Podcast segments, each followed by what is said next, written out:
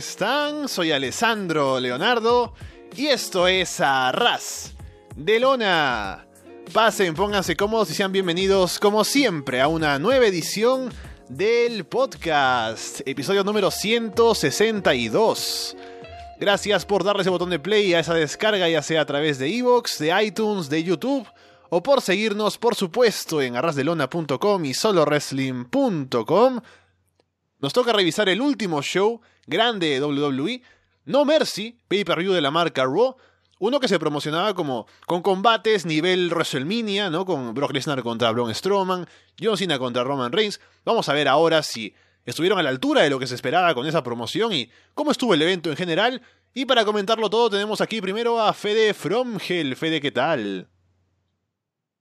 Hola, muy buenas. Bueno, contento de estar una vez más acá en Arras de Lona para comentar, en este caso, No Mercy, que estuvo bastante interesante, tuvo algunos buenos combates. Y bueno, tuvo estos dos combates supuestamente de nivel WrestleMania, que podríamos esperar de una gran cartelera. Que bueno, ahora iremos viendo qué tal estuvieron, si estuvieron a, esa, a esa altura o no. Veo ya en el chat que la gente dice que a propósito de No Mercy, WWE no tuvo piedad con los fans. Ya me imagino a través de qué resultados se habla de esta situación. Tenemos aquí también para comentarlo a Walter Rosales. Walter, ¿qué tal? ¿Qué tal, Alessandro? Ah, es que yo qué te puedo decir, yo ves que el día anterior habían dicho sobre la teoría del fin del mundo, la predicción y demás. Cuando ves en No Mercy a Enzo Amores saliendo como campeón peso crucero, es que te das cuenta que esa teoría se equivocó por un día, por lo menos. Yo creo que probablemente mañana es que tengamos el fin del mundo, así que a todos, bueno, un placer haberlos conocido. Y sí, este evento sin duda que no tuvo piedad con nosotros. Personalmente no creo que haya estado mal, creo que fue un buen evento en sí, pero el cierre sinceramente flaqueó bastante, estaba yendo bien, estaba yendo entretenido, estaba dejando sus cosas por allí, pero terminó dejando un cierre que no fue nada especial, un cierre que también nos dio para molestarnos, entonces es caer en el cliché, pero nada más decir que pudo ser mejor y aprovechando que tú me diste el permiso para hacer esto, no había podido hacer esto en los programas de Puro Todo, Lucha Libre o de Aniversario 84, porque todavía no hemos podido grabar con Gim, pero desde Arras de Lona les enviamos mucha fuerza a los que están pasando problemas actualmente en México con todos los desastres que han habido y los invitamos a que colaboren con la Cruz Roja Mexicana especialmente. Vamos a dejar unos enlaces en la descripción del programa para que colaboren o donen directamente a la Cruz Roja Mexicana y también para que puedan colaborar con la misma a través de la wishlist de amazon.com.mx que habilitaron para que ustedes puedan comprar productos y puedan ser donados a la Cruz Roja. A todos en México mucha fuerza y simplemente pues que este programa sirva para aliviar un poco las penas y pasar un buen rato. Eso mismo, empecemos de una vez a revisar lo que fue No Mercy. En el pre-show teníamos, como comentábamos anoche o, ayer en la previa, un combate no tan llamativo, Apolo Cruz contra Elias, no dejó mucho realmente, Apolo empieza dominando, Elias lo hace caer en la esquina o en el filo del ring y toma el control, Apolo hace el comeback, Elias evita un ataque y aplica el drift away para llevarse la victoria. Bueno, me pareció un combate un poco largo capaz, o, se sintió largo, no sé en realidad cuánto fue que duró. Pero un combate... no sabría decirte. Y tenía mucho sueño, mucho sueño, porque bueno, tengo todavía mucho sueño, pero en ese momento, después del kickoff, que es muy aburrido, y además me estaba, estaba durmiendo absolutamente, y el combate no ayudó mucho, pero lo vi entero, o sea. Y, la verdad que no, hay mucho que decir, es un combate nivel Raw cualquiera. Me sorprendió que ganara Elias, en realidad pensé que iba a ganar Apolo, que eh, bueno, está con Titus por lo menos y capaz que pensaban darle algo de importancia con la Titus Worldwide, pero ganó el Aya, que no me emociona demasiado, me parece que sea demasiado interesante eh, en ningún aspecto, ¿no? O sea, a veces es divertida cuando, cuando es divertido cuando canta, pero no mucho más que eso. Y nada, un combate bien de, de relleno, bien de kickoff. Sí, a mí realmente no me pareció malo, me entretuvo. Eh, yo te digo que, no sé últimamente yo, pero me está gustando cada vez más el, Elías, porque Elias, Elías, eh, yo hago un Fede, ¿no? Vamos a, llamarle Elías. No, me gusta cada vez más porque como que me meto, ¿no? En, el acto suyo, simplemente, bueno, voy a salir, voy a hacer, servir para animar al público en vivo, servir para poner over a alguien más y que cuando yo pierda sea una derrota que sea importante. Y me, me creo eso, o sea, me termino entreteniéndome con su trabajo. Y aquí la molestia vendría es por la parte de que llega acá y es simplemente una lucha sin nada de historia. O sea, si hubiera habido algo de careo quizás en los programas anteriores me gustaría más. Pero cuando son los kickoffs, simplemente, ah, tenemos que poner una lucha ahí en el kickoff, pues vamos a inventarnos algo acá, pues no me termina gustando. Pero fuera de eso, no, creo que fue una lucha bastante normal, que no dejó ver mal a ninguno de los dos. Creo que tampoco fue que algo que mostrara asuntos más fuertes, pero... Uy, Fede, ¿tú sigues por ahí? Yo sigo. Ajá. Sí, sí. Walter, háblame. No parece que se fue. Vamos con la cartelera principal del show. Primer combate por el título intercontinental. De Miz contra Jason Jordan. Y desde el inicio, desde que aparece cada uno, se ve claramente que el público está más con The Miz que con Jordan. Jordan se distrae con Miz Rush afuera y Miz aprovecha para atacar y tomar el control. La gente le corea a Jordan, ¿quién es tu papi? Jordan hace el comeback, entra a bucheos, lanza a Bo Dallas en belly to belly suplex sobre Miz y Curtis Axel en ringside. Jordan golpea a Bo, que estaba subiendo a la esquina, el referee se distrae, viendo a Bo, Axel golpea a Jordan desde afuera, Miz remata con el Skull Crushing Finale y se lleva la victoria. Luego del combate, René Young entrevista a Jason Jordan en el ring. Jordan dice que aún no respeta a The Miz por esa victoria y quiere una revancha. El público no está muy contento con esta idea. Dice que la gente le corea a Kurt Angle el You Suck, ¿no? Pero la verdad es que The Miz realmente apesta, ¿no? Él sí sucks, ¿no? Y se va. Y la gente pues no le gusta esta promo, que es bastante mala. Y ahí está, Jason Jordan perdiendo ante The Miz. Ajá, volví. Oh. Nada más quería aclarar que no fue mi conexión, fue el micrófono. Levanté la oh. mano y tumbé el cable. Ok, pero no pasa nada. No, nada más eso. Eh, ¿Estás borracho? bien? No, no, no, ojalá, Dios, ojalá. O sea, luego, luego lo de lo que pasó antes del May Event, creo que nos hace falta algo, ¿no? A todos, pero... Sí, la verdad no, no, no, nada más pasó lo del micrófono y ya, yo nada más decía que estuvo bien la lucha de Elías contra Polo y ya, poco más. Muy bien, bueno, con respecto a este combate por el título intercontinental, me gustó bastante, fue tal cual lo que esperaba, ¿no? Una demostración de, de Jason Jordan, sus varios suplex, sus intentos de, de que, bueno, no emocionan a la gente porque lo rechazan. Y alguna trampa con The Misturas para que Miss tuviese la victoria y obviamente estirar un poco la, la rivalidad. El combate estuvo entretenido. Em, pero lo, raro es la dinámica que se da con, la, con el público, ¿no? Porque si bien eh, ambos hicieron lo que se esperaba, ¿no? Eh, como dije recién, Jason Jordan demostrando todo ese poder y, la técnica y demás, y bueno, Miss buscando un poco por el lado de la astucia, de la trampa.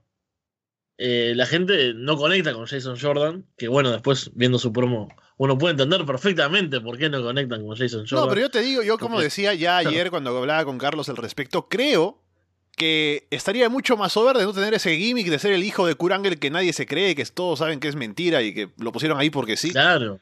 Y si no tuviese ese gimmick absurdo, creo que con los combates que está haciendo, con las buenas presentaciones, aquí tuvo una buena presentación en este combate, haciendo suplexes, que siempre es divertido verlo, pero con ese gimmick, la gente no lo acepta.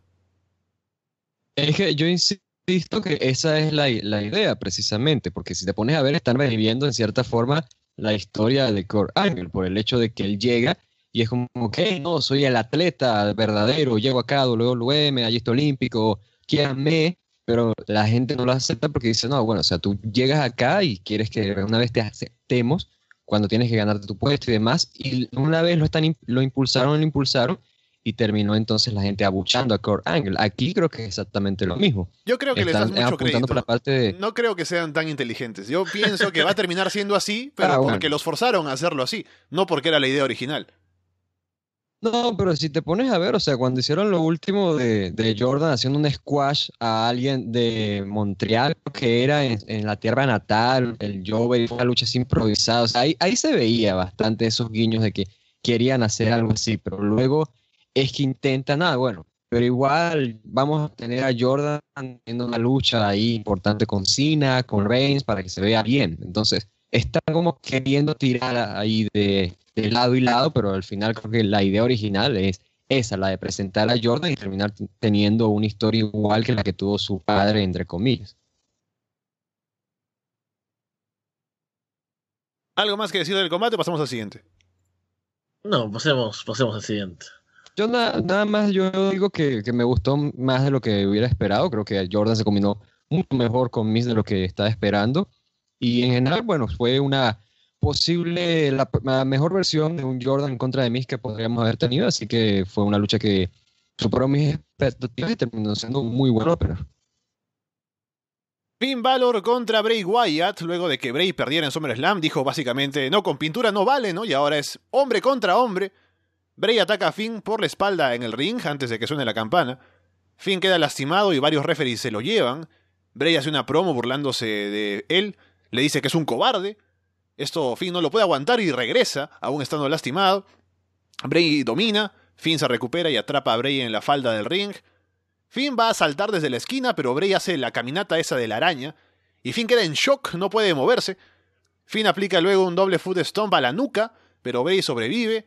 Hay varios intercambios al final. Finn por fin consigue golpear a Bray en doble en dropkick hacia la esquina un par de veces y aplica el coup de gras para llevarse la victoria. Fue muy gracioso el momento ese con, Finn en, la esquina que cuando ve la, caminata diabólica de, de Wyatt, la, cara que puso y cómo después pasó a, a la furia de nuevo, me dio, me dio mucha gracia. Porque, bueno, eh, no sé cómo sigue funcionando lo de la caminata, lo de la, que, que, esa pose de Wyatt asuste a la gente todavía, pero bueno, pasa. Eh, me, estuvo bastante bien el, combate. Por lo menos Creo que la acción estuvo interesante. Eh, si bien la historia no me gusta, no creo que se podría haber hecho algo mucho mejor de lo que, de lo que, han, de lo que han hecho en, el, todo el tiempo que lleva, porque ya lleva bastante tiempo la, la rivalidad. Y la podrían haber llevado mucho mejor, me parece. Pero no sé, el combate estuvo bueno. Creo que igual era todo bastante predecible ya desde el ataque previo de Bray Wyatt antes de sonar la campana, toda la parte de Finn yéndose, etcétera, etcétera. Ya se veía venir más o menos cómo, cómo se iba a dar. Pero bueno, compré bastante el desarrollo del combate. Eh, Finn molesto, siendo agresivo por momentos. Eh, bueno, Bray Wyatt haciendo de Bray Wyatt y perdiendo eventualmente. Pero bueno, un combate acorde capaz a lo que era la, rivalidad. O sea, bueno, podría haber sido mejor. ¿Me escuchan, verdad? Sí. Con esfuerzo, adelante. Con esfuerzo, pero se escucha, muchachos, eso es lo importante. Ya me, la gente ya me robó el chiste de que comenta en el chat de fin el humano, fin el hombre, porque era una lucha hombre contra hombre.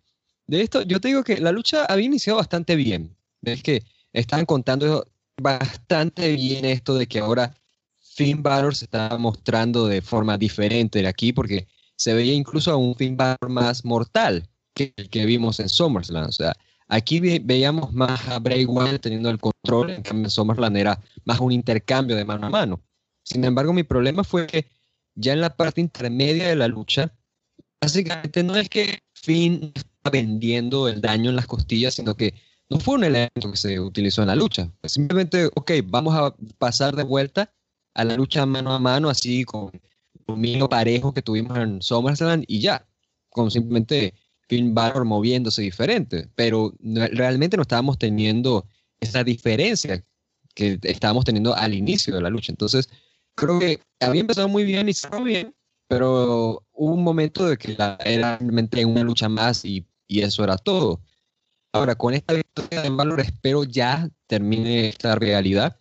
Valor no sé a qué podría dirigirse, esa, se había comentado esta idea, ¿no? De que iría hacia Lesnar y demás, pero no creo que Lesnar esté más de lo que crea, de lo que queda de año en televisión, así que no sé qué pueda venir para ambos, pero menos que aquí o sea, se termina ya y ahora pues los veamos en otra cosa, porque no creo que se, o sea, si se sigue estirando esto, yo me voy a seguir molestando porque ya he comentado esto precisamente, de que eh, los shows grandes como SummerSlam, como WrestleMania se están utilizando como eventos de transición, como que, ah, bueno, esta es la primera lucha de una realidad que va a durar bastante. Entonces, creo que ya se, se muere aquí la realidad y ya ambos otra cosa, pero sí, una lucha que no fue mala, no fue mala, pero siento que tuvo la oportunidad para desmarcarse de la que ya habían tenido en SummerSlam y no supieron aprovecharlo. Charlie Caruso entrevista a Cesaro y Sheamus en backstage. Dicen que Dean y Seth Rollins no podrán adaptarse en el combate y se volverán a traicionar.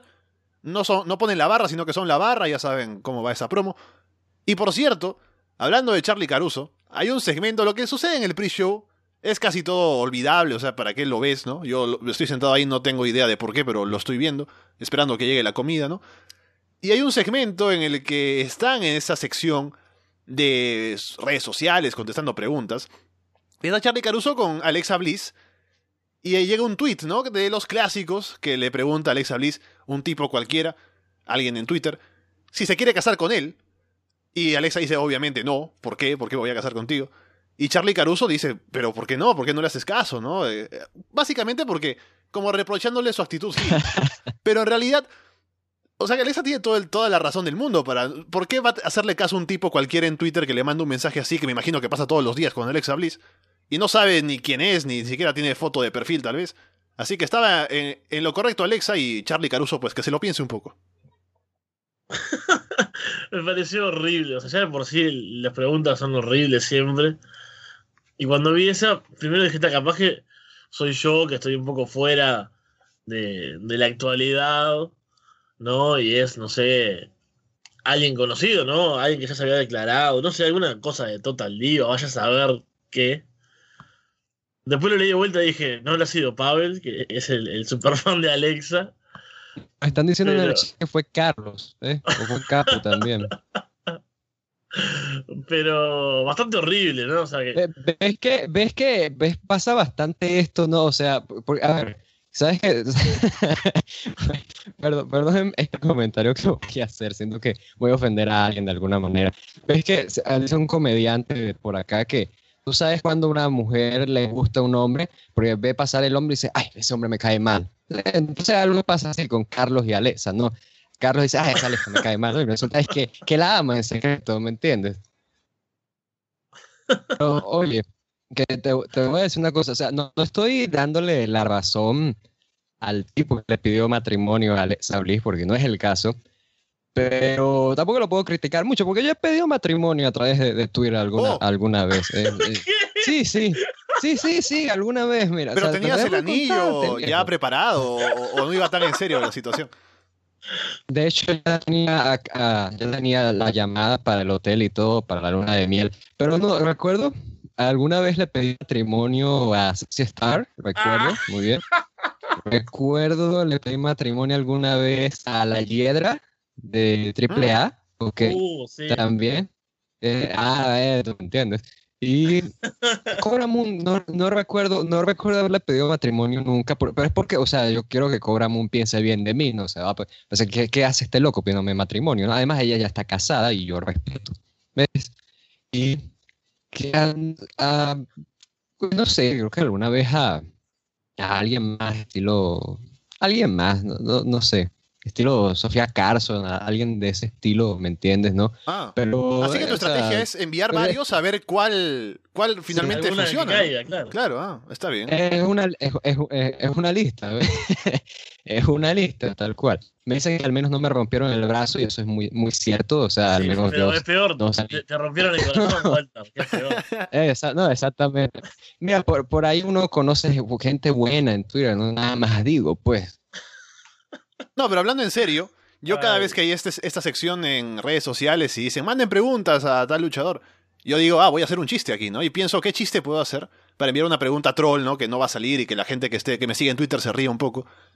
Y dije, Alexa Bliss, voy a enviarle una pregunta si se quiere casar conmigo, pero después lo pensé bien y dije, no, no va a ser tan gracioso. Así que imagínense, pude haberlo hecho y pude haber salido yo ahí en WWE. Oh, Claro, claro. brutal. Claro, no, imagínate. Yo me acuerdo una vez, aquí hablando, ya que seguimos hablando de Twitter, ¿sabes cuando le estaban preguntando, les estaban haciendo preguntas a los gerentes generales?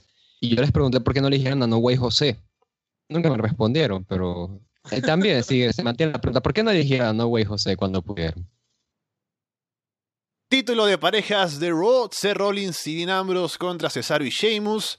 Cesaro y Sheamus golpean a Ambrose y Rollins en ringside y toman el control. Cesaro lanza en Giant Swing a Ambrose contra las gradas metálicas y le lastima el brazo izquierdo. Dominan a Ambrose atacando ese brazo. Rollins hace el comeback.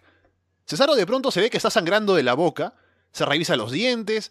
Y luego se muestra en la repetición que esto sucedió cuando recibió un- una catapulta hacia el poste y saltó tan alto que cayó de boca contra el poste allá afuera y se rompió así literalmente un par de dientes. Luego se ve la foto en, en Instagram que pone y es un golpe brutal, o sea, pierde dientes directamente y está todo el combate, lo que queda del combate así. Toman el control sobre Rollins, Ambrose hace el comeback, Sheamus le aplica el white noise a Ambrose, Cesaro luego le lanza a Rollins encima en un powerbomb desde la segunda cuerda, Cesaro cubre a Ambrose pero cuenta en dos, Ambrose hace que Sheamus le aplique la bro kick a Cesaro por error, Rollins le aplica el rodillazo a Sheamus, Ambrose remata con un Dirty Deeds y se lleva la victoria en lo que sería fácilmente, creo yo, el combate de la noche. Sí, totalmente. Y. Uf, qué, qué terrible lo de los dientes de, de Cesaro, ¿no? Eh, se ve, cu- cuando te das cuenta, cuando muestran la repetición, es imposible no, no decir ouch. Y, y bueno, y verlo como bastante horrorizado por, por la sangre y demás, y como el tipo siguió luchando a pesar de eso. Dicen que en el chat que da más miedo que It, eh, Pennywise. No la vi aún. Ah, ah, es buena, te lo recomiendo. Eh, pero sigue, sigue, sigue. A, a- a ras de cine. No, ya, ya, ya hemos hecho demasiados paréntesis, ya está bueno, Sí, ya. sí. Sigue haciendo tu trabajo, Fede. Bueno, no, el combate me pareció muy bueno, ya habían tenido un buen enfrentamiento antes, tienen los equipos en sí tienen buena química entre ellos y aparte, como rivales también funcionan bien los cuatro, entonces era de esperar un buen combate y no me esperaba que tuvieran tantas eh, tantos momentos de, dominio, en realidad Sheamus y Cesaro que hasta por algún momento parecía que, que podían haber ganado el, el título en varios momentos en realidad. Pero bueno, eso fue un muy buen combate. Eh, incluso si hubiese durado unos minutos más, no me hubiese molestado. Y bueno, aplausos para, para Cesaro, sobre todo por, por lo que hizo. Sí, la, claramente esta fue la lucha de la noche.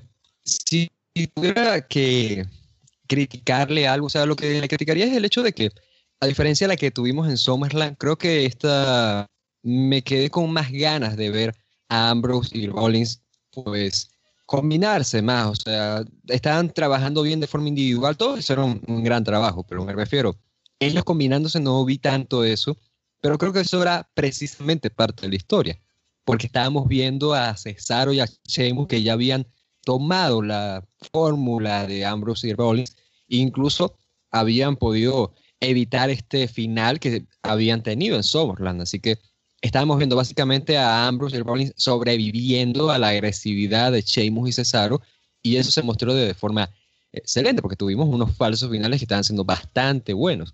Y aparte de combinaciones y, una brutalidad, además, es- eso habría que rescatar, la brutalidad durante la lucha. Estamos hablando del diente, César, pero en el chat también nos dicen bastante de cómo Ambrose estaba moviendo su hombro para acomodarlo y demás. O sea, eso te muestra también el hecho de que la lucha se, se están jugando los campeonatos y se los están jugando a lo grande y hacen sentir a los campeonatos como algo prestigioso. Entonces, sí, o sea, la lucha realmente fue una que se recomienda muchísimo. Y en todo caso, nos queda esa imagen del final de Sheamus atacando por accidente a Cesaro y ya comienza la teoría de, ah, bueno, esto sí será la separación y demás. Yo perso- personalmente espero que no, a, a menos que nos lleve a algo bueno, ¿no? O sea, si me dan una buena alternativa adelante, pero espero que no, porque eh, y Cesaro es una pareja que he estado disfrutando y no creo que Ambrose y Rollins vayan a mantenerse como pareja durante mucho tiempo, ya lo he mencionado antes. Entonces espero esto sirva como para que, ok, en Sheamus y Cesaro, pero más adelante ellos volverán a, tomar la batuta de la visión de parejas. O sea, es un papel que están tomando, que están tomando de gran manera. Han derrotado a los Hardys, entonces se han mostrado como una pareja fuerte, una pareja que luego lo aprecia. Entonces, verla separándose en, el mismo año que hemos visto la separación de Enzo Cass, de American Alpha, de todo el mundo, no quisiera ver otro más allí, otra separación. La gente de otra, otra serie al mejor de 7, no, por favor, ya. O una serie al mejor de 14, a lo mejor. Aquí nos comentan en el chat y estoy de acuerdo que el nivel de los títulos de parejas en ambas marcas se ha elevado bastante con las últimas rivalidades, con Nudey y los usos por un lado, ahora Cesaro Sheamus y eh, Ambrose y Rollins. Buenos combates, buen nivel, así que esperemos que sigan así. Luego tenemos el combate por el título femenino. Alexa Bliss defendiendo ante Sasha Banks, Bailey, Emma y Naya Jax. Como es de esperar, Naya toma el control. Alexa intenta aplicarle un DDT, pero Naya la detiene en el, en el aire. Luego les aplica un Samoan Drop a Alexa y a Sasha al mismo tiempo. Todas luego trabajan juntas para sacar a Nia Jax del ring, como si fuese una Battle Royale, la sacan por arriba de la cuerda. Bailey y Emma luego tienen a Naya ahí agarrada en doble powerbomb desde el filo del ring. Alexa y Sasha la patean a Naya y hacen que caiga en powerbomb ahí en, el piso y casi cae de cabeza. Sasha le aplica el bank statement a Alexa, pero Bailey rompe la llave. Bailey le aplica el belly to Bailey a Alexa también, pero Sasha rompe la cuenta. Y ahí un poco, no se ve la tensión, pero se ve que se están estorbando para ganar Alexa, no, mejor dicho, Bailey y Sasha Banks. Todas se golpean al final de una u otra manera, entran, salen del ring. Alexa aprovecha el desorden para aplicarle un DDT a Bailey y llevarse la victoria. Bien, bueno, creo que fue un combate que fue de más a menos, capaz. Y que eso lo, puedo ver claramente por, porque me dormí en el momento, ¿no? O sea, no me dormí al principio, me dormí más cerca del final. Así que bueno, esa fue la parte más floja, claramente. Eh, igual en mi defensa, después retrocedí para poder ver lo que había pasado y obviamente cubrirlo y comentarlo. Pero fue todo bastante lo. Eh, bastante lo que esperaba, ¿no? Nadie ya dominando, todos uniéndose para sacarla a ella y evitar que gane. Porque bueno, eh, tiene esa esa diferencia de poder con el resto de, las luchadoras. Después Alexa Bliss haciendo lo, mismo también que hace este tipo de combates, que hace cuando tiene las cosas complicadas, ¿no? Que es, bueno, evitar un poco la acción, tratar de, de aprovecharse del momento. Y, y después poco más. En realidad me pareció eh, no mala, pero sí como que esperaba bastante más, ¿no? Esperaba, no sé, un combate. la gente me está acusando de, de y demás, pero eh, no, lo, dije con maldad ni nada, o sea, bueno. No, y a estas alturas, ¿por qué se sorprenden? O sea, ya es, parte de, tradición aquí en Arras de Lona. Son todos nuevos, ah, bienvenidos a Arras de Lona, Febe. No, pero bueno, es todo verdad, o sea, eh, esperaba capaz que un poco más, no sé, más acción un poco más dinámica, algún, algo que me sorprendiera del combate en realidad. Más allá de un buen spot como ese con, con Nia Jax cuando casi la matan. Que bueno, siempre está bueno ver que casi matan a alguien y que no los maten. Eso, eso es bueno.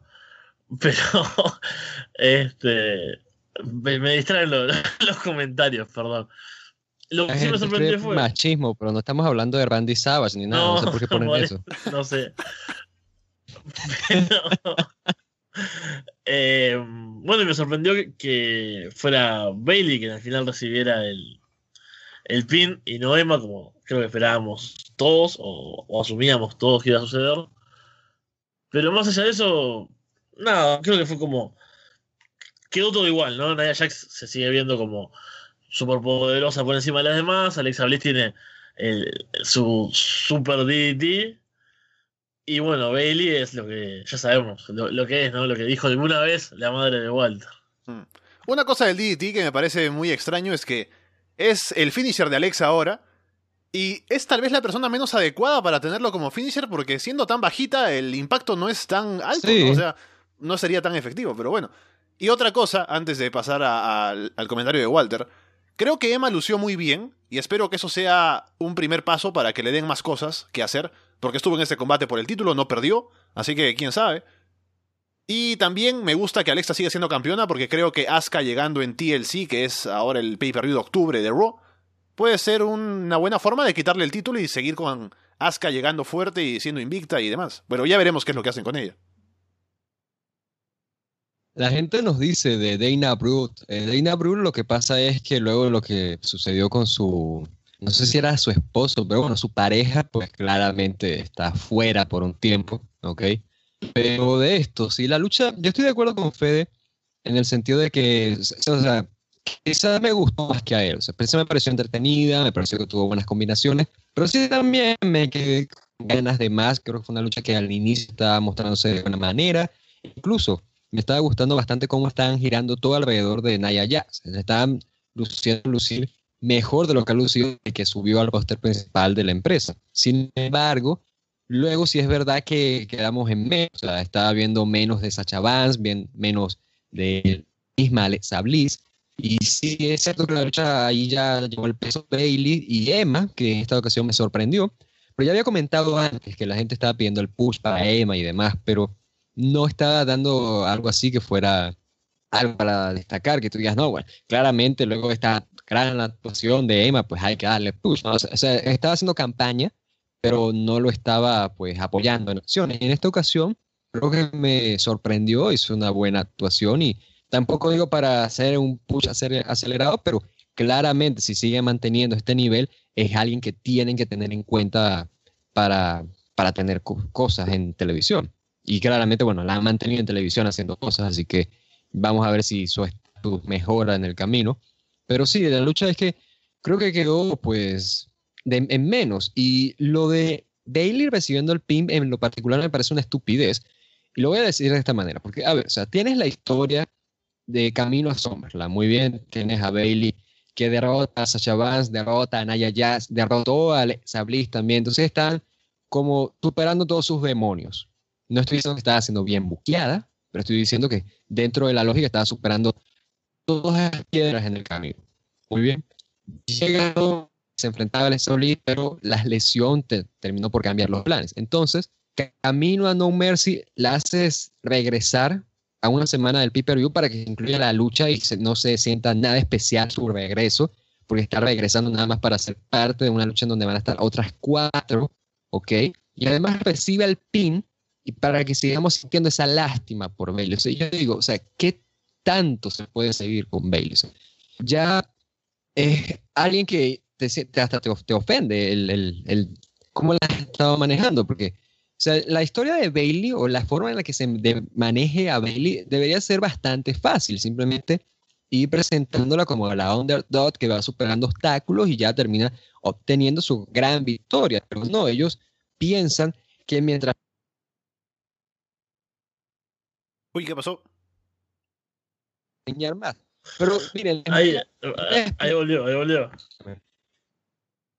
ah, ¿qué pasó? Que Ah, te te fuiste, un que le, le, le pegaste el micrófono de vuelta, vale. No, no, no dice nada, Dios mío. Yo estoy diciendo, o sea, ellos piensan, ¿ok? Que mientras más veamos a Bailey sufriendo y, y Bailey cayendo y demás y siendo humillada, etcétera, nosotros vamos a sentir más empatía por ella. Pero a ver, les voy a, les voy a mostrar algo. Ustedes han visto telenovelas, señores de WWE. Por supuesto que hay una, por supuesto que protagonista que sufre, coño. ¿Quién ha visto, qué sé yo, Betty la Fea, algo así? ¿Cómo sufre y sufre y sufre? Pero ¿sabes qué pasaba con la protagonista? Que al final ella obtenía una victoria, o sea, ella subía de nivel.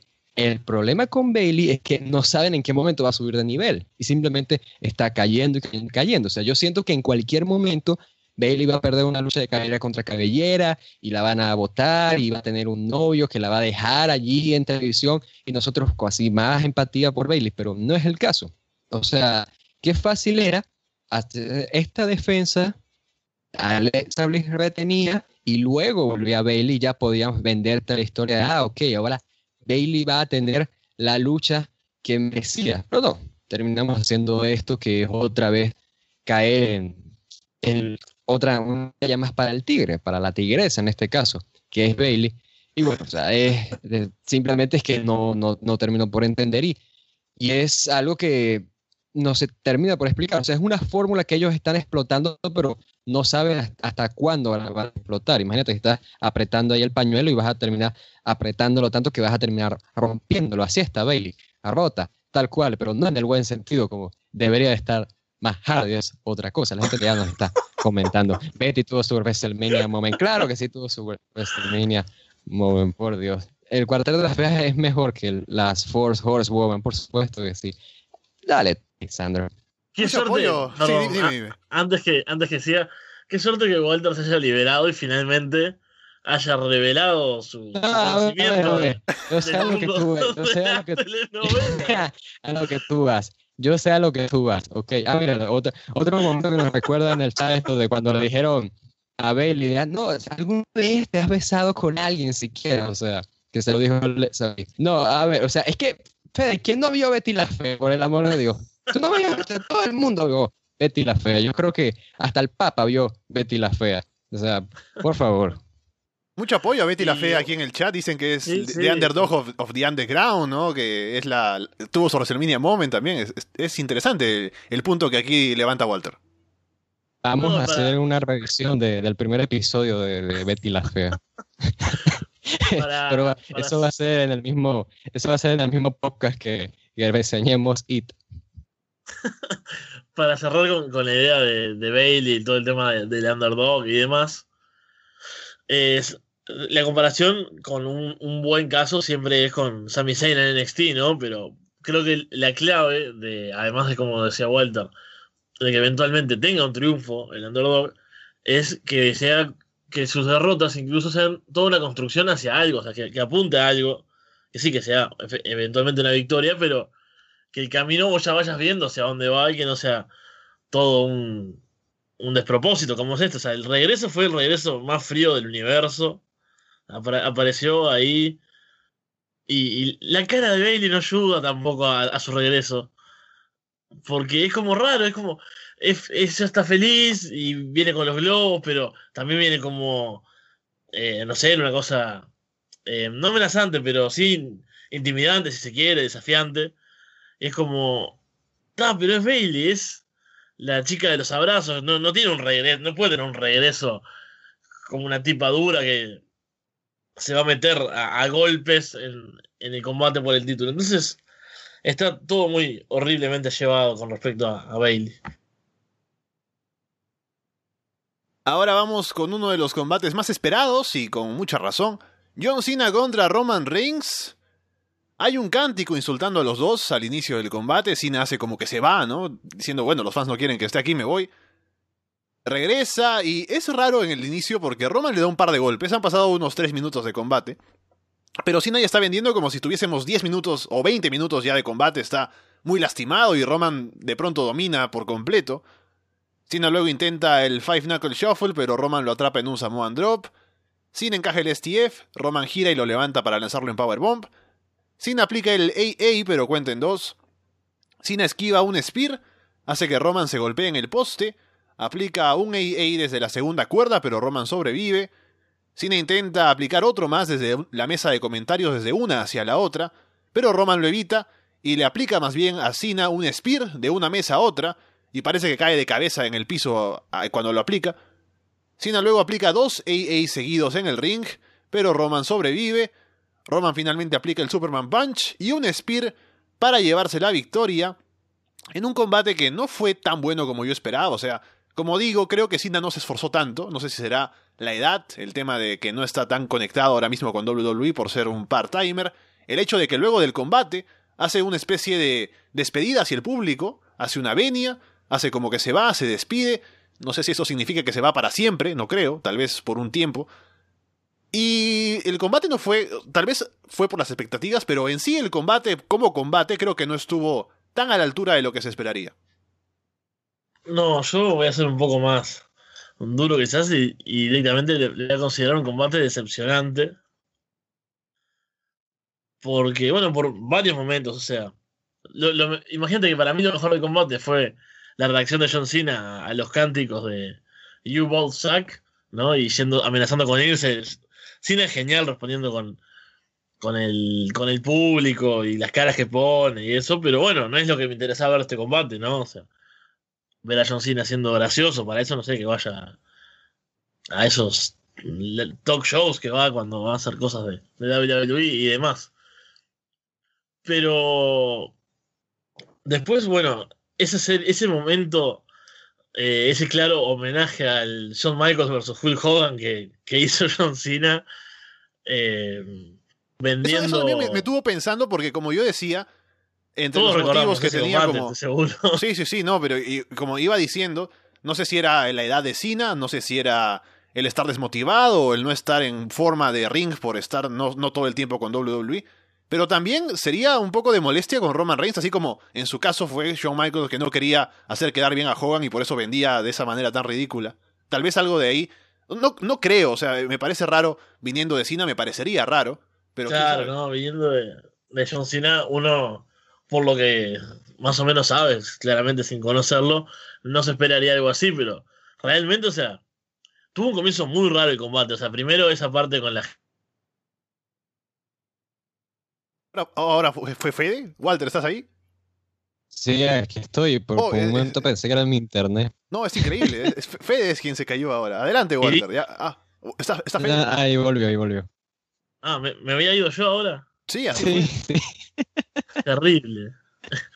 Eh, bueno, que después de, esos momentos raros de, de, cómo vendió John Cena, después fue todo una seguidilla de move, move, move, move, otro movimiento, otro movimiento. Eh, uno de los movimientos más vistosos es el, el auto DDT que se hizo Roman Reigns. Es un movimiento bastante innovador, me parece que se hizo con, contra la mesa de comentaristas. Pero sobrevivió a cuatro ajustes de actitud. Y bueno, ahí Walter seguramente tenga chistes mucho mejores como los que estuvieron haciendo en Twitter al respecto.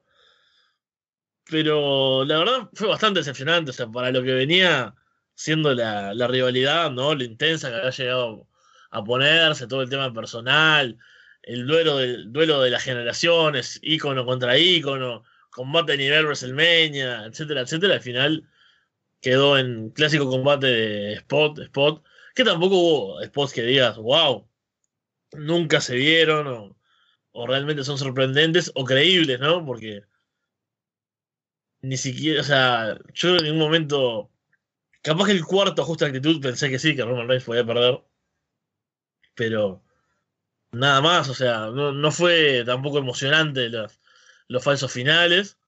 Y para peor después, cuando pierde eh, John Cena, pierde muy rápido, ¿no? Es un Superman Punch y un Spear y, y nada más. Entonces, no sé, creo que ahí se hubiese puesto un poco emocionante si después de eso Cena sobrevivía y tenía un poco más. No te digo que le aplicara cuatro ajustes de actitud más, pero bueno, no sé, Creo que le faltó toda la, epicidad y la emoción que supuestamente tenía que haber tenido este combate, no la tuvo. Sí, de, esto, eh, ya te hice una comparación con Betty la Fea. Ahora déjame decirte por qué esta lucha se parece a la hija del mariachi. Oh, por favor. Verás, no, no es cierto. Escúchame. ¿Qué pasa con las novelas colombianas? Y, y yo, a ver, esto es lo que tengo que decir. Esta lucha en lo particular, ¿cuál fue el problema acá? ¿Cuál fue el problema acá?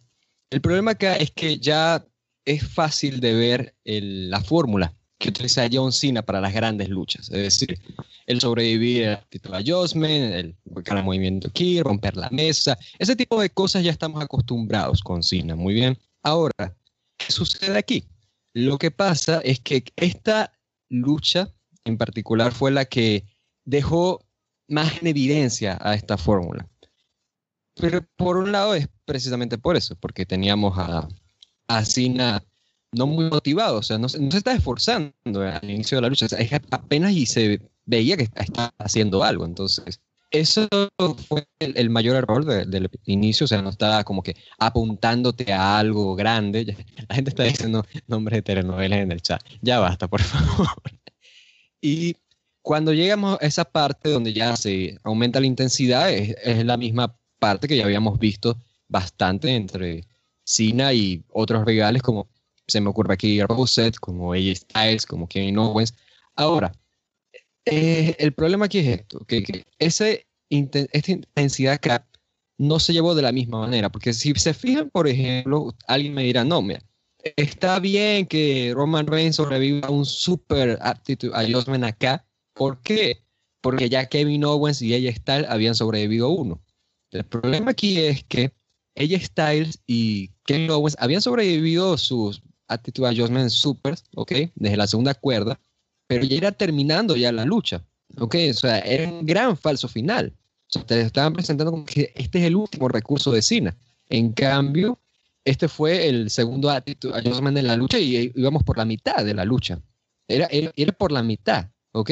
Entonces, ¿qué, ¿qué te digo? O sea, lo que trato de decir aquí es que ese momento de Roman Reigns sobreviviendo, a Adjustment, sobreviviendo, este tipo de cosas, no se está utilizando en los momentos adecuados, ¿ok? No se está construyendo como un gran final, sino que está haciendo un buen intermedio.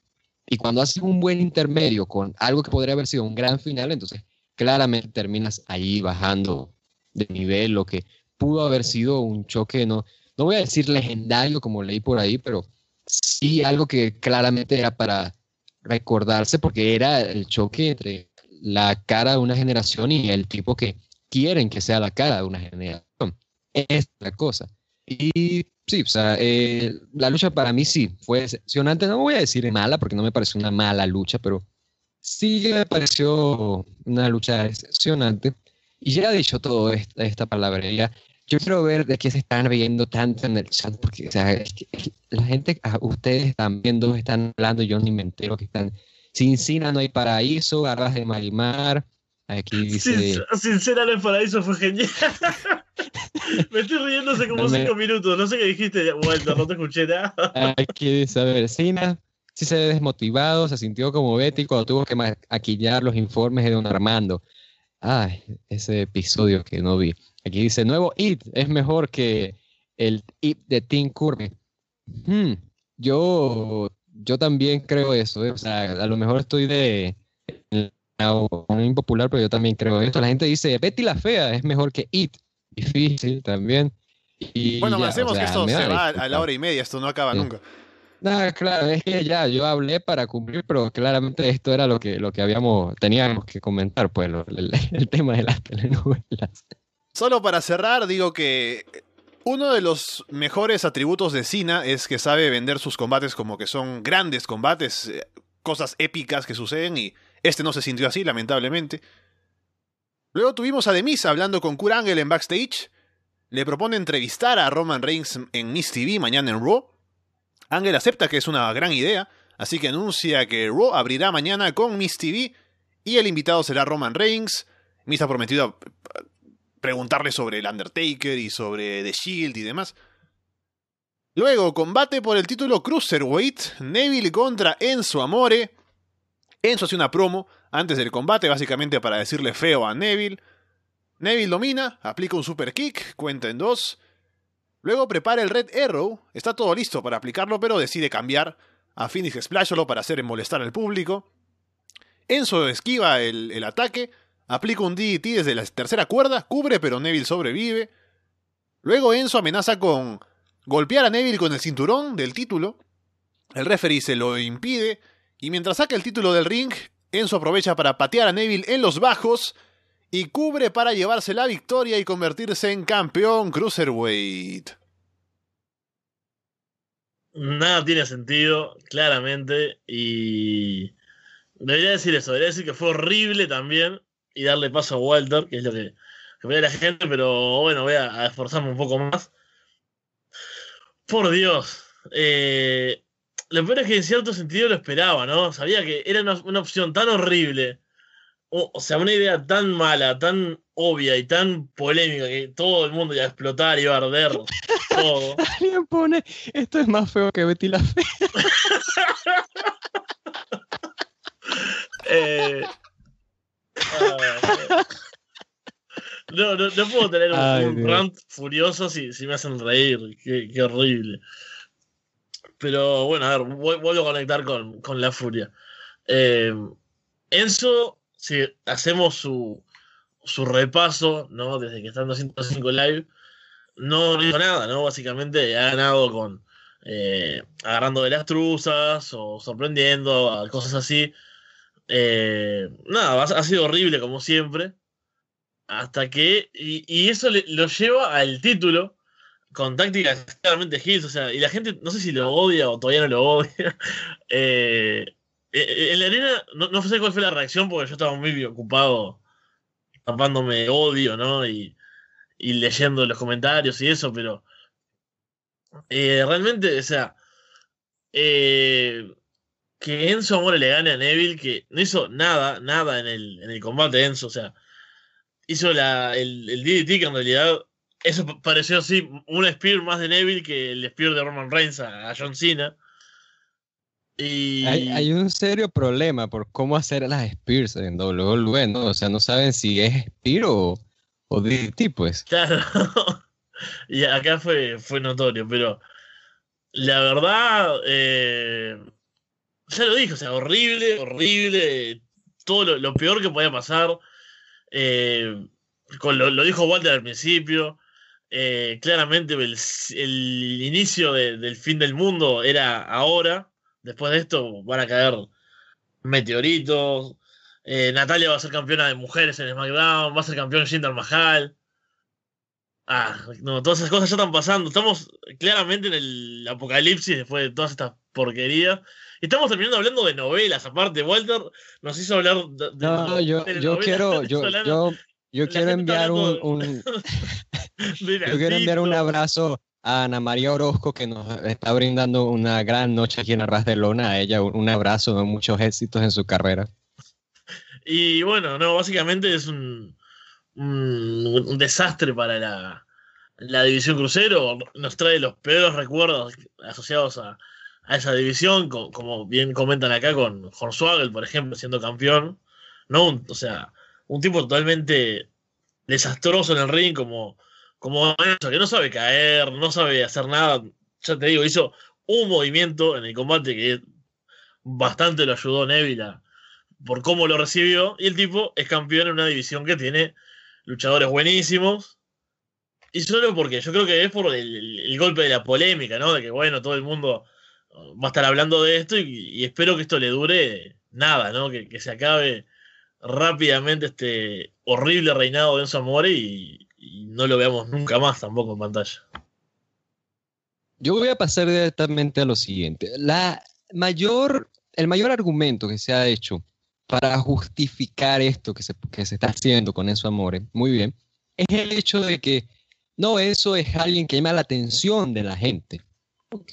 Sea, Enzo Amore llama la atención de la gente. Enzo Amore es popular, al fin y al cabo. O sea, su mercancía se vende, es un tipo que tiene su fama. Al fin y al cabo, es alguien que sabe manejar al público. O sea, la gente siempre está este debate de no puedes decir que alguien tiene carisma solamente porque tiene buen micro, pero o sea, no es tanto eso, porque carisma es llamar la atención de la gente y saber moverlas más, o sea, dominarlas. Y en te, interrumpo un segundo desde que que una idea que me quedó colgada antes. Dime, dime. Y ahora me hiciste acordar. ¿Cómo hay gente que, es fan de Enzo Amore? Eso es lo que yo pensaba mientras miraba el combate. ¿no? Y justamente recordaba su carrera reciente en 205 Live o, la División Crucero. Alguien que lo ve al tipo semana tras semana, siendo horrible, teniendo combates espantosos, no haciendo nada, haciendo las mismas promos de siempre, alguien realmente lo puede ver y decir, wow, me encanta este luchador, me voy a comprar esas remeras horribles que vende, eh, con, esos diseños que, hacen para él. O sea, realmente, habiendo tantos luchadores en el roster, ¿cómo hay gente que se puede considerar fan de Enzo Amore? O sea, eso es un, gran misterio que quería plantear. No, yo creo que estaba escondido al inicio al lado de Vizcas. Escondido lo digo porque podía disimular un poco el no ser tan buen luchador, haciendo las promos y dando el tag y eso. Ahora, con lo que están haciendo semana a semana con él, aparte que lo venden muy mal, porque fuera de la división crucero lo destruyen por todos lados, creo que van a quedar menos fans de Enzo Amore de los que podría haber tenido en otra posición. No, es que claramente con Enzo y Big Cash eran la pareja perfecta, porque cada uno era el complemento del otro. A mí como combinación me agradaban, porque la gente también decía, no, Big Cash, sin eso va a ser una maravilla, pero no, Big Cash, tuviste que tampoco ha tenido algo destacado. O sea, la lucha que, compara la lucha que tú las luchas que tuvo con Big Show y luego compara de Big Show contra Braun Strowman. O sea, te das cuenta que hay una diferencia de nivel. Y, y Big Cass es mayor y tiene más tiempo luchando. O sea, es alguien que tampoco tenía tanto rango de mejora. Pero volviendo a esto, o sea, estaban justificando esto de esta manera, de que, bueno, Enzo va, llega acá, pero es para hacer cosas, ¿no? O sea, para que la división tenga movimiento, para que la división sea llamativa y demás. El problema es que la división en WWE, o sea, incluso cómo se marketeó, se estaba presentando bajo un concepto, un concepto de que la división peso crucero es la división diferente, es la división competitiva, es la división que es, que bueno, que tiene los mejores atletas, ¿ok? Donde puede estar alguien como Drew Gulak, pero luego puede estar enfrentándose a alguien como Gran Metali y ese mismo va a luchar contra alguien diferente a su estilo como Akira Tosawa y Akira Tosawa de repente puede luchar en contra de nuevo de alguien diferente como se me ocurre aquí, no sé, Tony Nese. Entonces, te estaba mostrando eso y luego derrumban todo ese concepto cuando Enzo Amore gana a Neville luego de ser dominado por completo durante toda la lucha, porque nada más tuvo un momento, que fue el de ese Spear de DDT, y luego ya es que viene y hace esta trampa del golpe bajo y demás. Pero él realmente no hizo algo destacable durante la lucha, todo fue dominio total y absoluto de Neville. Entonces, aquí el problema es que destruyes un concepto y yo quisiera ver, o sea, realmente si es que alguien va a estar más pendiente de 205 likes, porque no creo que sea el caso, porque la gente, si, si, algo podría llamar la atención de 205 likes de, o de la edición rusa en general, es que nos va a mostrar un nivel diferente al de WWE que está acostumbrado, porque nos está presentando un grupo de luchadores que son diferentes, ¿ok? ves, por ejemplo, a Jack Gallagher, Jack Gallagher no se parece a un Rollins, no se parece a un Cesaro, no se parece a un Braun Strowman. O sea, tiene su propio estilo y, es, y esa forma de personaje que presenta la división crucero en WWE es bastante diferente, de nuevo, a lo que suele tener WWE en general. Pero aquí, con Enzo Amore, terminas con ese concepto. Y ahora, ¿qué es la división crucero? E, esa, es esa debería ser la pregunta. ¿Qué es la división crucero entonces? O sea, ¿qué inútil puede quedar toda la división cuando el tipo que los había dominado durante meses y meses y meses termina perdiendo en contra de su amor. Todo esto, según argumentos del que había sido destrozado por toda la roster de la compañía. O sea, en, general, eso, eso, la única lucha que recuerdo de eso ganando por individual fue en contra de Luke Gallows, ¿ok? En una lucha ahí callejera ahí que le puso una calabaza, ¿te acuerdas? Era Halloween. Y hasta, eso lo criticaron y necesitó la ayuda de Big también. Entonces, o sea, lo que trato de decir con esto es que acá es de derrumbar toda la idea de la edición peso crucero y no creo que eso sea justificable para decir, ah, es que vamos a darle más emoción a la división. O sea, si esto hace queriendo revivirla, imagínate lo que quisieran, lo que harían si quisieran hundirla. El inteligente fue Austin Aries que se fue a tiempo. Vamos con el main event, título universal. Brock Lesnar contra Braun Strowman, el otro combate muy esperado de esta noche. Lesnar intenta atacar a Braun, pero Braun lo detiene sin problemas, lo lanza de un lado para otro deteniendo los derribes de Lesnar. Lesnar aplica un German suplex, pero Braun se levanta de inmediato y lo lanza en choke slam. Lesnar intenta levantar a Braun para un F5, pero no puede mantenerlo levantado. Lesnar encaja la Kimura, por un buen rato hasta que Braun llega a la cuerda. Podría haber llegado más pronto, pero espera un momento para hacer algo de drama. Braun aplica dos Power Slams, pero se tarda en cubrir porque tiene el brazo lastimado. Lesnar consigue aplicar el F5 a Braun y se lleva la victoria. En un combate corto, como se esperaba, pero menos emocionante de lo que yo pensaba que podría ser. básicamente podría copiar gran parte de, lo que dije en el John Cena Roman Reigns y, aplicarlo acá también, porque, bueno, fue bastante decepcionante también. Y tuvo algunos momentos, sobre todo el momento de la Kimura, estuvo bastante mal, se notó muy claramente lo que lo que pensé, lo que, lo que estaban tratando de hacer, ¿no? Estaban tratando de, generar drama, ¿no? De que realmente eh, se podía llegar a rendir, que le podía quebrar el brazo. Pero, primero como se la está aplicando, Strowman va hacia, hacia el esquinero, ¿no? Chocando con, con, con Lesnar, tratando de sacárselo de encima. Y ahí ya, ya, ya podía agarrar las cuerdas perfectamente. Yo estoy seguro de haber. Para mí, Strowman llega a tocar la cuerda, no la agarra, o sea, no se queda agarrado, pero estoy seguro que tuvo la, la posibilidad y, y nada, trataron de, de, venderlo como algo mucho más dramático de lo que. O sea, se notaba, ¿no? Como que estaba. Ese, ese era el, el objetivo. Cuando Strowman estaba claramente al alcance porque es gigante, ¿no? O sea. No, no, no tuvo ese momento de estar en el medio del ring y el tipo se arrastra, se tiene que arrastrar y le ves la cara de dolor. Era como que, bueno, Strowman está al alcance de la mano, pero primero tenemos un rato con la llave para que después sí pueda vender, que no lo puede cubrir porque tiene el brazo mal, etcétera, etcétera. Y sí, es cierto que por momentos me, me ilusioné con el dominio de Bro, ¿no? Y, era divertido verlo, cómo sorprende al principio a Lesnar.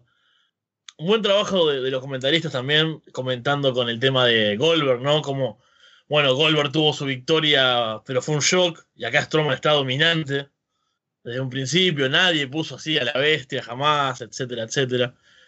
Y es un poco también, me hace acordar a lo que pasó con Samoa Joe, ¿no? O sea, son los retadores que lo ponen muy contra las cuerdas, que parece que pueden llegar a ganar, pero al final, algo rápido, F5 en este caso, 1, 2, 3, se acaba el combate. Y es como que también, o sea, pierde todo, toda la epicidad, ¿no? Todo lo que uno espera de un combate. También, la, la vez anterior fue eh, lo de las mesas, dos mesas, le tiró una mesa arriba. Strowman es un tipo que sobrevivió a los intentos de, de asesinato de Roman Reigns. O sea, son supuestamente dos tipos super. El mismo tipo que luego estaba dándose la mano con cine yéndose, ¿no? Como todo un. Ese, yo ese... les dije que no se ilusionaran con eso, yo les dije. Ese mismo Roman Reigns. ese mismo.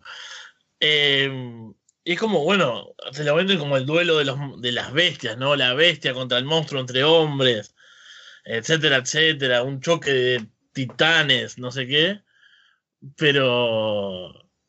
Y al final es como, no sé, le faltó drama, me parece. O sea, el único momento fue este de la Kimura, que se vio mal. Y después eh, ese Running Powers que Storman no puede cubrir y parece que que Lesnar incluso se va a llegar a levantar antes que él. Y no sé, eso me, también me dio un poco de, de, de decepción este combate por, por lo, mismo que con el otro, ¿no? Esperaba mucho, esperaba mucho. Esperaba, no sé, falsos finales mejores. Eh, ver a Strowman resistir un poco más, o sea.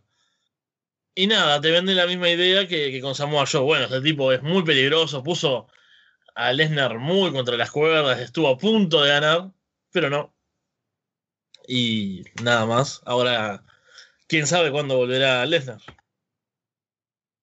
Algo y algo, dicen. Esto es que yo te digo, estaba pensando precisamente de el reinado de Lesnar, estoy como en, confl en conflicto, porque si te pones a ver, mira, Bro Lesnar es bueno que esté apareciendo más seguido últimamente, ok, está apareciendo seguido, eso es algo bueno, y había comentado esto de que, luego de la derrota en contra de Goldberg y ya cómo fue dominado después en Royal Rumble y ya que finalmente lo derrota en WrestleMania, que había que darle algo a Lesnar para que se volviera a ver como una bestia más imparable, pero a su vez tenías que hacer lucir bien a gente como Samoa Joe, como Roman Strowman, como Roman Reigns, que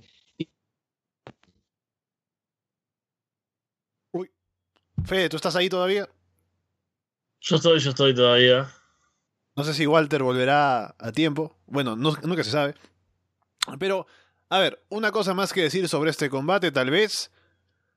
Yo esperaba, o sea, como todos, ¿no? Que sea destrucción, o sea, que sea breve, obviamente lo fue, pero podría haber sido más breve incluso y haber salido mejor, porque no tenían que hacer tanto, demasiado como para satisfacernos, ¿no? Era salir a matarse y poco más. Y se supone que viene Survivor Series en noviembre, pero se dice que Lesnar tal vez no estaría ahí, así que veremos qué es lo que planean hacer. Hay un pay-per-view antes que es TLC. cosas por ver todavía a partir de estos resultados. Yo decía ayer que la victoria del tipo que salga entre John Cena y Roman Reigns no tendría excusa para no ser retador, el siguiente retador al título. Pero habrá que ver cómo llevan ese tema, sabiendo que Lesnar aparece poco. Y eso nos deja pensando en lo que vendrá después. A ver si Walter está de vuelta. ¿Está Walter o no está? Estoy. Ah, Ahí estoy. Otra vez, otra vez le di al, al cambio. Tengo que dejar de mover tanto las manos. E- Es, esa es la moraleja de toda esta, esta noche. A ver, yo le estaba comentando. Tenías ese problema de que tenías que hacer lucir fuerte a Lesnar, pero tampoco podías hacer lucir inútiles a Samoa Joe, Strowman. Y camino a los eventos, o sea, se hacía un buen trabajo haciendo lucir creíble a Samoa Joe, haciendo lucir creíble a Braun Strowman, haciendo lucir bastante hasta mortal a Brock Lesnar. Se podía ir contando esa historia de que, hey, mira, o sea, Lesnar está sobreviviendo, pero está siendo lastimado. Como la, la queja que yo tuve, la principal que yo tuve en la lucha de Samoa Joe en contra de Lesnar en Great Balls of Fire, era el hecho de que habíamos visto a Lesnar siendo bastante dominado camino al show, pero en el show no tuvo mayor problema para terminar derrotando a Samoa Joe. Entonces, no te deja un cambio de, ah, ok, mira, tuvimos a la bestia siendo dominante y, y termina ganando, sí, pero ¿a qué costo termina ganando? ¿Ves?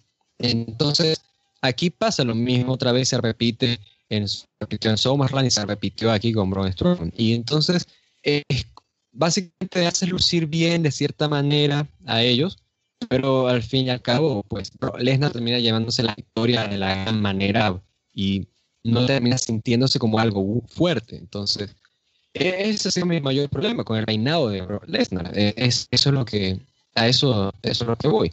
Entonces, que hagas esto con Braun Strowman, que repito, es otra víctima más de este estilo, pues termina afectándote bastante el y termina afectándote también esa escena titular, esa escena alta de, de porque al fin y al cabo son los tipos que uno pensaba, ok, son los que pueden hacer frente a Lesnar, pero luego estás como que, ¿y ahora quién le va a hacer frente a Lesnar?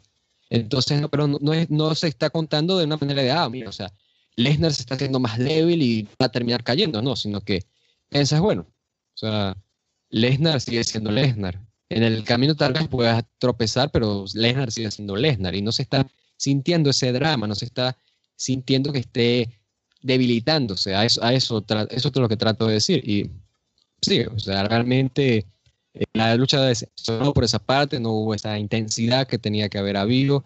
Ta- También hay que mencionar el hecho de que esta lucha, el hecho de que no fuera tan buena como las anteriores, es porque también eh, Strowman tenía que llevar este peso y Strowman no es alguien que tiene la misma experiencia que un Samoa Joe, por poner un ejemplo. Entonces, claro, eso afectó y no terminó siendo un gran main. Si quieres, fue un main regular, un main que vio a dos monstruos luchando, está bueno eso, pero no termina siendo el gran cierre que nos llevará al siguiente capítulo. No piensa, wow, ¿y ahora qué, pasará con Lesnar? No, sino que piensas, "Oh, otra vez, pasó y ya.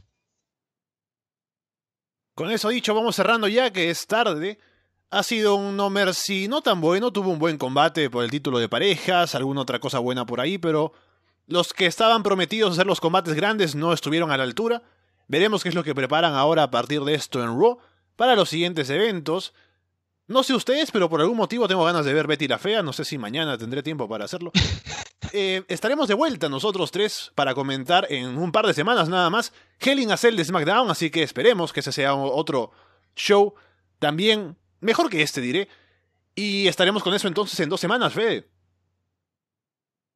Sí, eh, esperemos, porque no voy a estar en Uruguay, pero después lo hablamos. Oh. Pero, Lo que uno se entera. pero lo que sí tenemos que ver todos, me parece Betty la Fea, por lo menos el primer capítulo, y también It, y bueno, porque saben que nos debemos a, a la gente y que esto es algo, es una, Arroz de León es una forma de vida, ¿no? O sea, no, no grabamos todo, pero bueno, si la gente habla de Betty la Fea, vemos Betty la Fea. Yo no veo películas de terror, soy un hombre sensible, pero quién sabe, por arras de lona podría hacerlo. Walter, en dos semanas entonces estaremos para a Cell.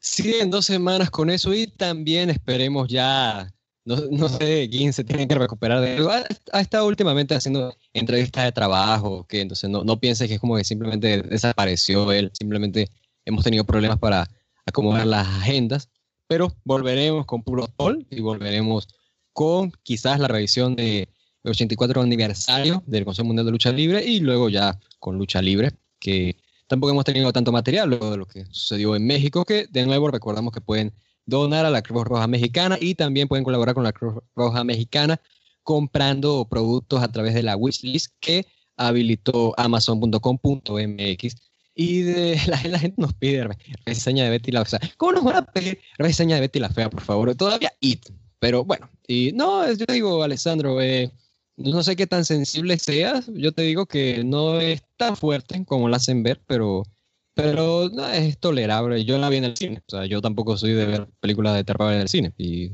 la toleré. Así que eso te, dijo, te lo digo a ti. Y nada, a todos, ah, a, Ana María Orozco sobre todo, le mandamos un abrazo y gracias por su atención. Con eso dicho, nos vamos de parte de Fede From Hell, Walter Rosales y Alessandro Leonardo. Muchas gracias y esperamos verlos pronto.